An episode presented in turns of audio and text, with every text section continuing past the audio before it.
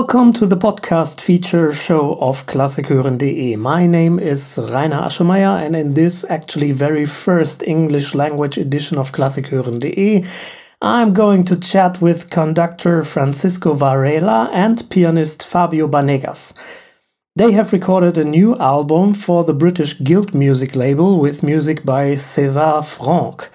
And in 2022, we are celebrating the 200th anniversary of Franck's birthday. And I am sure that this is going to be one of the much welcomed albums because it contains so much of rarely recorded repertoire, which is really interesting. But there is also another story to tell, and unfortunately, this is a story of war. Fabio Banegas and Francisco Varela, welcome to our podcast of Klassikhören.de. Very nice to have you on the show. Uh, you've just released a new album on Guild Records from the UK. It's uh, with music of César Franck, and uh, César Franck is a composer whose uh, birthday um, we're celebrating for the 200th time this year. For many people, Franck is either regarded as a composer of much organ music or a composer of one renowned symphony in D minor. But while this is how most people probably regard the composer today, how do you think we should regard the composer instead, maybe? I think that um, I played the, the entire piano works uh, from the last period of the composer. So I studied César Franck very deeply.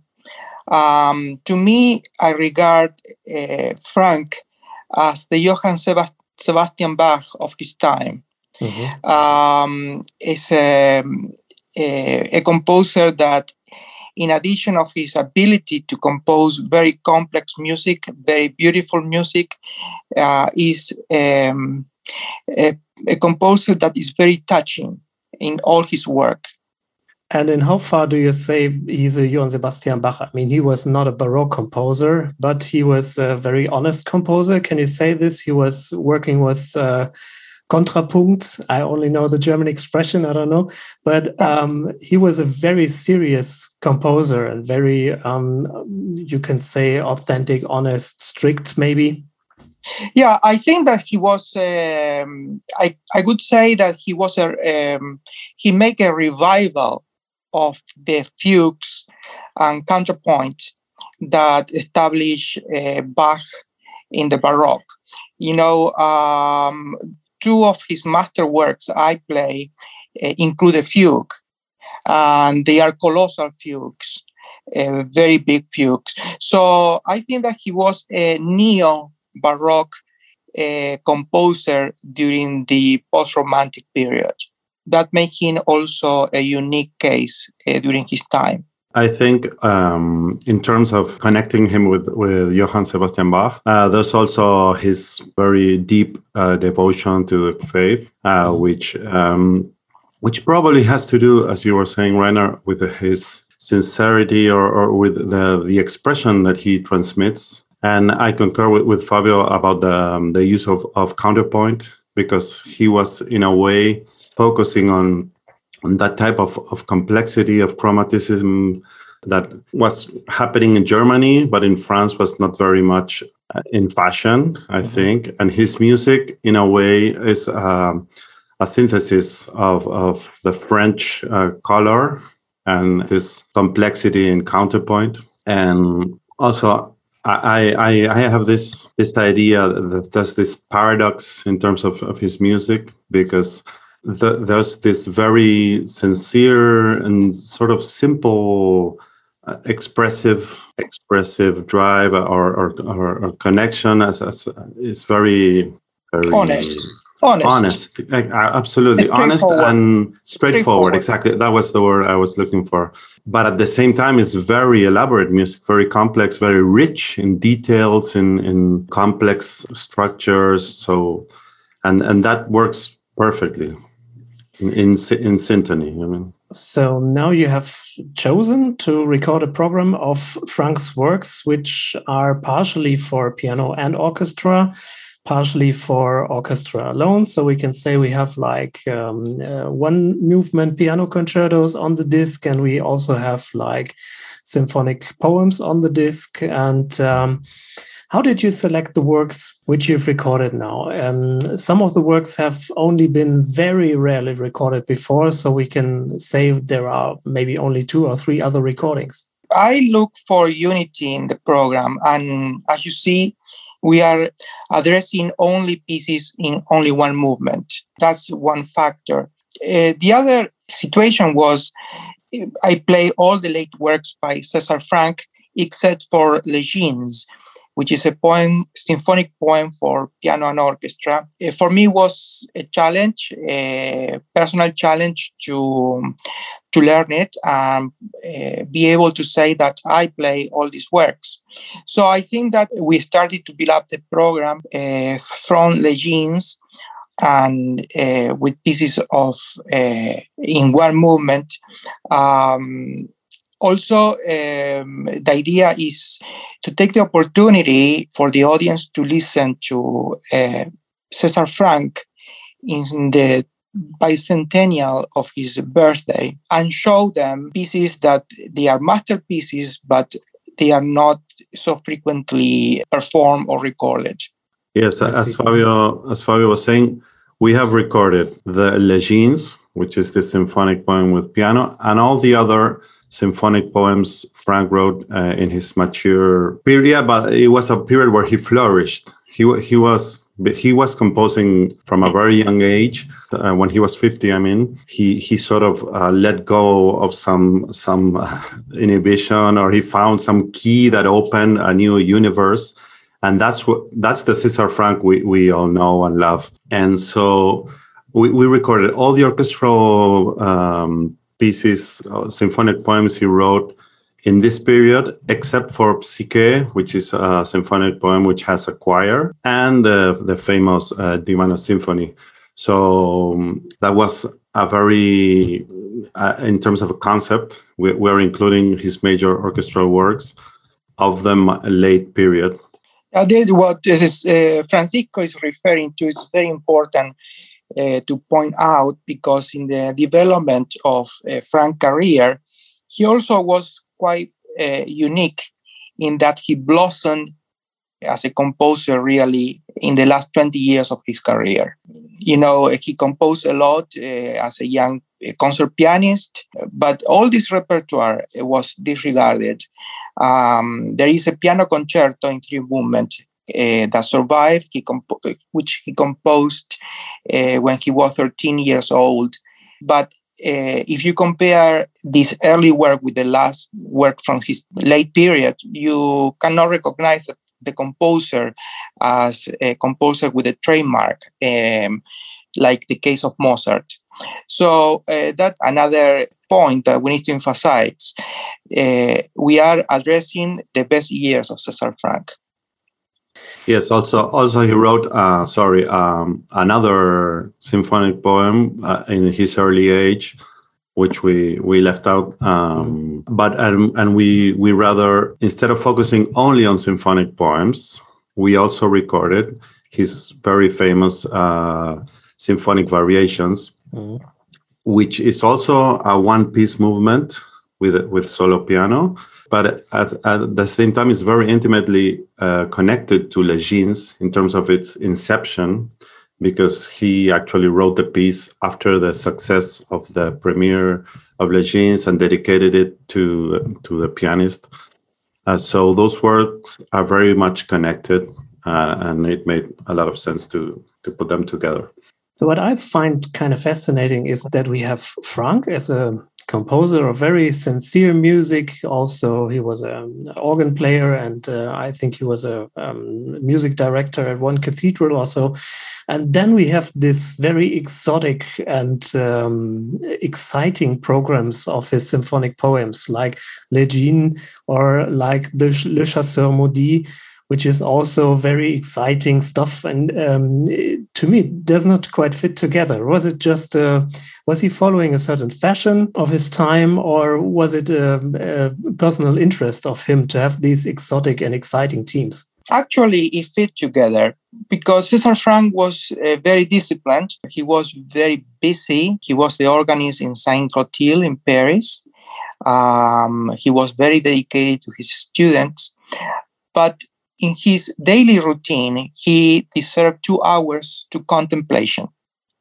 In these two hours of complete contemplation, he called them two hours of contemplation. And they were two hours in where he studied, he read, he read his uh, uh, contemporaries, he analyzed music, and he read, uh, for instance, the poems by um, Victor Hugo that inspired uh, his namesake symphonic poem, Les Djinns. So I'm not surprised that to this very religious and church musician, you can find uh, this more secular type of music. Yes, and I think a bit this devotion and this uh, discipline doesn't deny that he he could be a passionate man, you know, interested in more modern or or different uh, ways of like he was a a very advocate follower of, of Franz Liszt, which is uh, mm-hmm. sort of the embodiment in a way of modernity, you know, and of looking for a new a new path for, for music. So I think we have built in terms of of tradition this idea of of a very um, a solemn character, which I don't think it's the, the most appropriate. It's true. It's very honest. It's very devotion, devoted and very uh, a, a, true believer, but that that doesn't mean that he was like without all that aspect of him, you know. Okay, so we should now talk a bit about the recording process. I mean, you have been at the Ukraine. Uh, we all know that Ukraine currently is in a war situation, and uh, there was an attack from Russia on Ukraine uh, shortly after you recorded this album. And it, it could be that this album is one of the very last um, musical statements on disc before the outbreak of war began. You've had your recording session in Lviv, which is at the border between Ukraine and Poland. And was there already a sense when you recorded the album of sorrow about the situation among the members of the orchestra?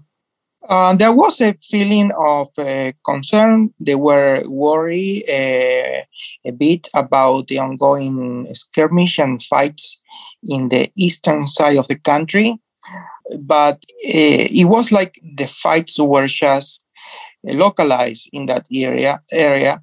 And the only uh, thing that they discuss and they talk about uh, was their own identity as Ukrainian and how they identified with Europe and not with Russia.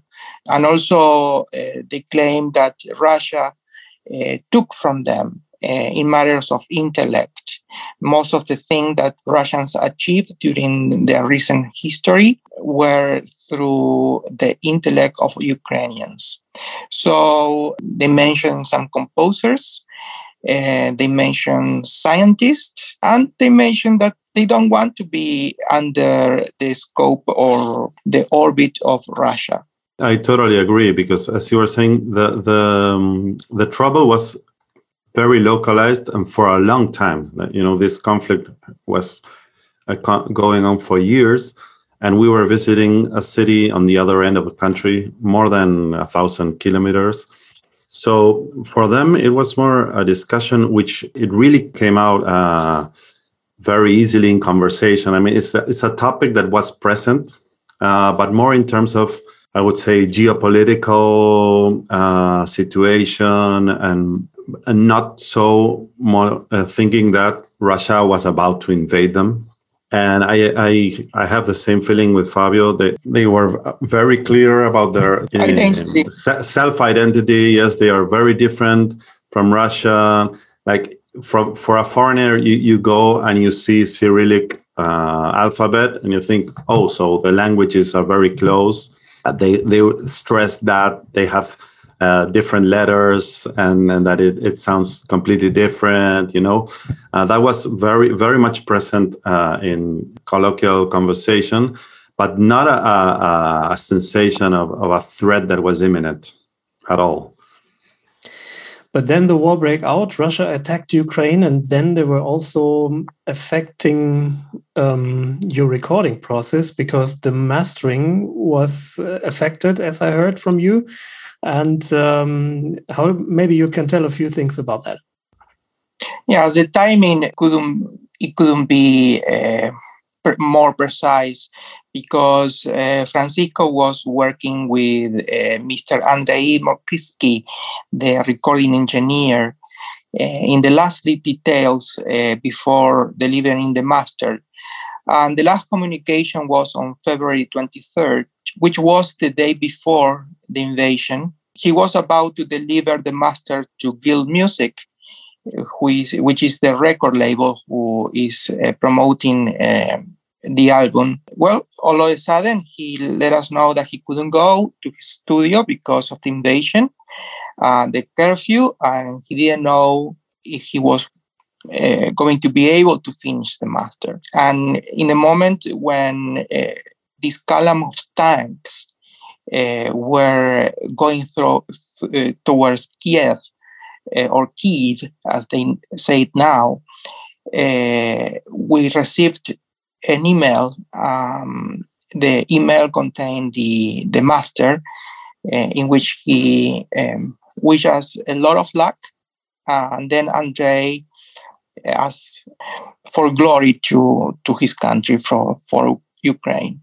And that happened uh, unexpectedly. I just uh, myself uh, gave up and I said to Francisco, there's nothing we can do. We need to wait the you know a few weeks into the war we got the master so was that also the reason why you um, started a funding campaign together with your label Guild Records? I mean, um, when you buy a CD or when you stream the album, there will be a certain percentage of the price for the album or the price for the streaming um, going to be um, transferred to an organization in the UK which uh, helps the cultural life in the Ukraine. Is that right?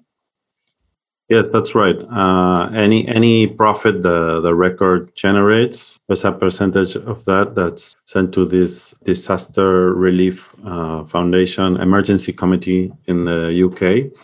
Basically, uh, we had such a, a, great experience working with the orchestra in every respect. Artistically, they are superb, and it was uh, in terms of the human bonding. We, we we left really great friends. And and we know that even like the ceasefire hasn't happened yet and we are all hoping for that. But once that's done uh, there's going to be a rebuilding process uh, of all, all the, that the terrible destruction this this war has generated on them. And whatever we can do to to help out uh, we we try to help our friends over there yeah, and to me, it's, um, every time I go to a place, the memories of the place is based on the people I meet. And Ukrainian people were wonderful to us, so they need to be supported. So, how is the situation today in Lviv with the orchestra? Um, how's the orchestra doing? The orchestra uh, is performing uh, again in the Philharmonic Hall but when the war eh, started, the um, performances uh, stopped, and the musicians, um, to raise the morale of the population, went out in the street to perform in small groups. And then um, they programmed some streaming of uh, previous concerts on their um, social media platform. And as I said recently, the the hall uh, reopened. The the hall is being used uh, as an storage room too. So uh, they are playing with the orchestra in, uh, on the stage, but the lower the orchestra tier of the audience, the seats is like a storage room, and they are using for the audience the the upper tier of the um, concert hall. And I also noticed uh, a lot of uh, national repertoire they are doing. That's what I what I know. You know, I, I follow some of the musicians who uh, are friends through social media, Uh, so they are doing fine. That was a case of the Basunis that was he volunteered or he went to the to the war. I think that he came back with wounds. They were doing some fundraising for uh, to help him. Yes, I would add that uh, we have to keep in mind that Lviv, uh, the city where we we recorded, is in the other extreme of the country. So they have suffered very very mildly in terms of material damage or, or imminent threat. Uh, so, so they were able very, very, very soon to resume activities and to to work with their community, but of course are hugely affected by all, all this situation. Yeah, by by the simple fact that their lives are uh, ruled by sirens. They need to vacate and go to uh, a safe place uh, several times a day um, because of the threat of uh, bombardment. Um, there were some bombs near the airport or storage facilities, but they are uh, dependent of the sirens. You know, the, the, if there is a siren, the sirens they need to go and hide.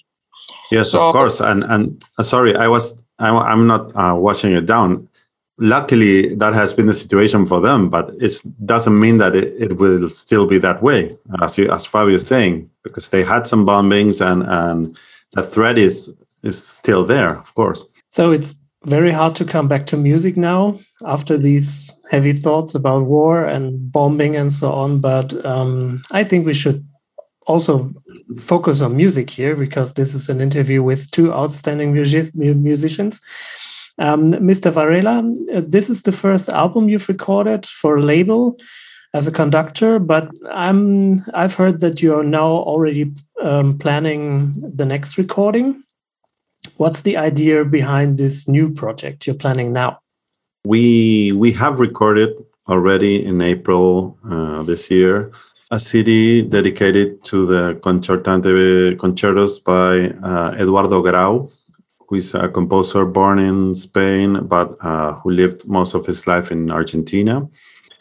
And we we worked with Anima Musicae Chamber Orchestra in Budapest, and with a team of diverse soloists, including my friend Fabio Banegas, here present, and Jana Jarkowska in flute from Czech Republic, Simon, Simon Reitmeyer from, from Vienna, Ana Maria Valderrama from Madrid in Spain, and David Fons from Valencia, also in Spain.